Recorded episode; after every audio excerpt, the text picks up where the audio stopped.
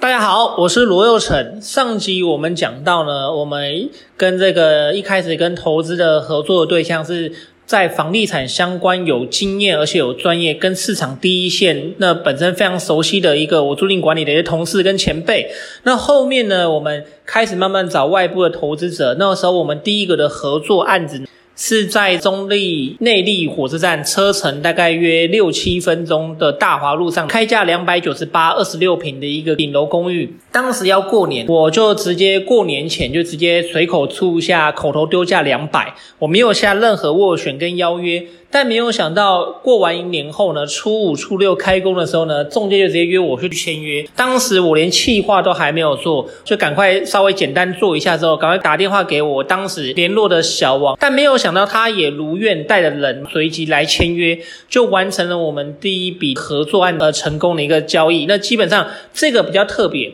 以前我跟小张前辈、跟小黄、小刘合作的方式是，我们都会有各出几桶金，三个人合资一间。那跟小张前辈一开始第一、第二间，是他全部出钱。但今天呢，这个就等于说，我对小王呢，这个本身我在公共的这分享的演讲的场合认识的这个投资人，我就只对他。他跟我讲说，你不用担心，你就只要进到市场可以投资的案子，买到便宜。那基本上资金方面你不用担心。那我那时候也是想，没有这样的一个合作方式，我想说到底这样会不会出了什么问题？但是没有想到，其实后来完全都不会有任何状况哈。那第一笔也如愿顺利签下来了。那签下来之后呢，我也是沿用我之前的从工班棚师傅，就不断的做这样的 case 哈。做完之后，这间两百一以内买到的一个 case 呢，二零一四年的时候，四间套房以四百六十八万高价卖出哈，当时是创天价卖出。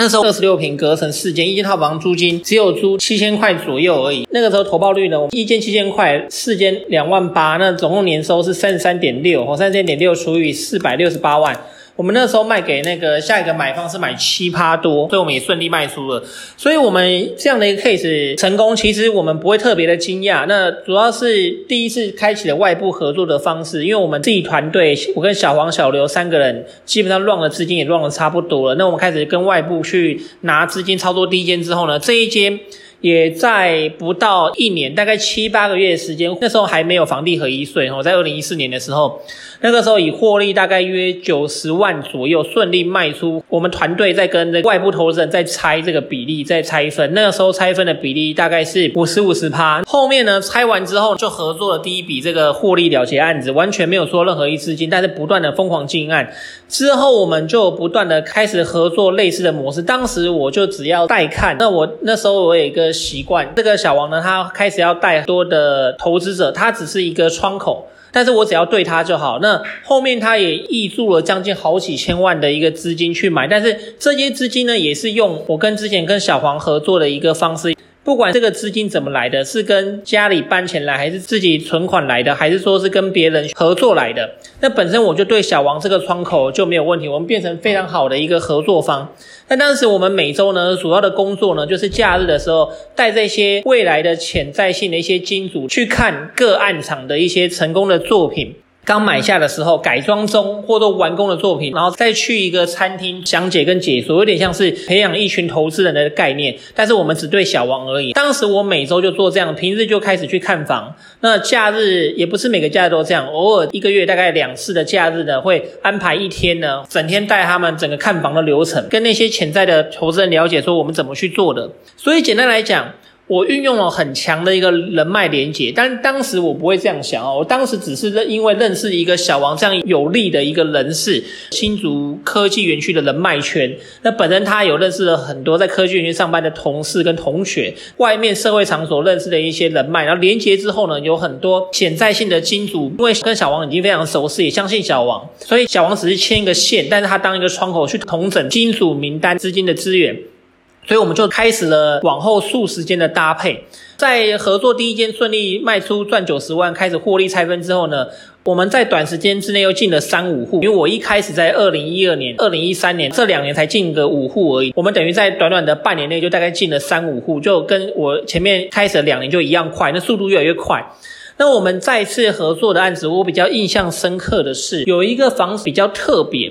它是改好的套房，但是我们没有做成套房，没有像一开始我做的第一间是直接套房轻装，不动隔间，不动水电，直接整理完出租。这个房子呢，它是一个六楼的五楼华夏，全幢四十五平，含一个坡道平面的一个车位。那室内大概是有三四平。公设比大概是在这三十四平除以四十五哦，公设比大概在二十出头趴之间。那这个案子呢，它隔成六间套房，当时这个隔间套房它都是木板的隔间，然后它的这个厕所的边边有非常多的一个漏水壁啊，有非常的反潮的现象，然后有这个长发霉，然后有很多泡泡，就是感觉漏水在套房的厕所的管路间。当时做套房的人防水没有做得很好。加上它是木头隔间，基本上我决定说我要整个敲掉重盖，因为当时这个案子呢，它的地点是在中立火车站，车程五分钟，离家乐福也是大概车程三分钟，旁边有公园，然后旁边有小学，跟小学又离海华市中心又非常近，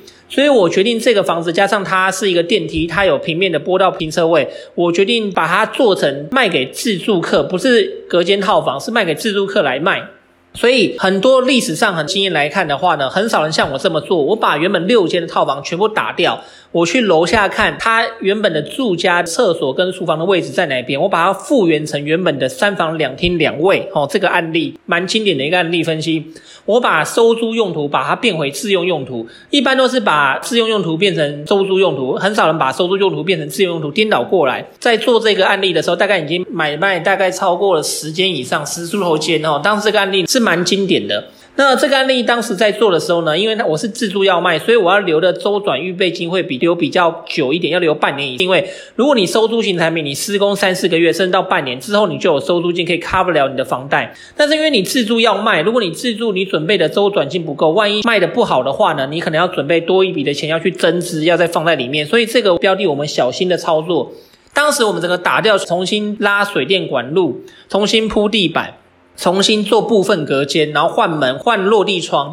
然后当时我有一个印象比较深刻的是，我还做一个电视墙。那时候我的想法很多，除了天花板有木作造型、厕所重做之外，因为它格局的关系哈，所以我要做一个电视墙哦。然后我想说，这样子的四周围，我用比较有质感的褐色的文化石。我想说，因为当时沙发不知道摆哪，加上没有电视，所以我电视墙直接镶在里面。我花了五万块做这个电视墙，想说应该未来的买方会非常喜欢。就这个案子呢，当时要卖掉的时候，这个买方就嫌这电视墙太丑，要我拆掉。那时候我心非常痛，因为我想说，我也站在消费者买方的角度着想，但他竟然还要我拆掉。我已经花了五万块多做这个墙，那我何必当初要做这个墙呢？我那时候这样想。那时候因为电线都埋在里面，然后你可以玩一些电玩啊，电视机的电线都放里面。但这个案子呢，虽然说他叫我拆掉，我就说没关系，我拆掉。我们进价是四百五十万，然后花了九十万做三房两厅的一个重新拉水电隔间，包含了窗户换掉、厨具换掉、浴室换掉、地板换掉、门换掉、窗户换掉，包含了这电视墙费用，我们花了大概九十万台币。那我们的成本含中介代收费大概四百六十万，加九十万大概在五百四、五百五之间。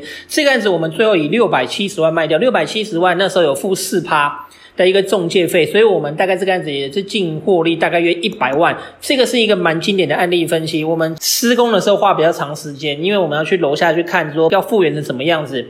不是跟前身一样是做隔间套房，所以实际上这个案子稍微花了比较多时间动一下脑，哦，包括跟邻居沟通等等。那本身还有管委会的问题，这个案子顺利六百七十万卖掉，是卖给一个自住的买方，爸爸妈妈要买给小孩子去结婚用的房子。那这个案子也卖掉一百万台币了。那当时这个案子还有个特别地方是，本身室内停车场啊，它当时要再重用，我还去协调所有的邻居，有室内停车场平数的一个部分产权的邻居去做一个整合，然后去重新规划，再花了五十万，我们每一户大概出五万块左右，总共有九户出四十五万去整个去地地下室整新跟整顿，所以我们的一个停车位就重新用的非常的漂亮，停车非常的方便哦。那原本停车位是机械升降，但是我们把它变成坡道平面，然后再做一个整顿之后，卖相就变得非常好，加上这个地点非常的棒，所以这个案子又获利之后呢，又加强我们对于不动产的一个活化、动脑思考去规划的一个信心哦。因为不是只有隔间套房。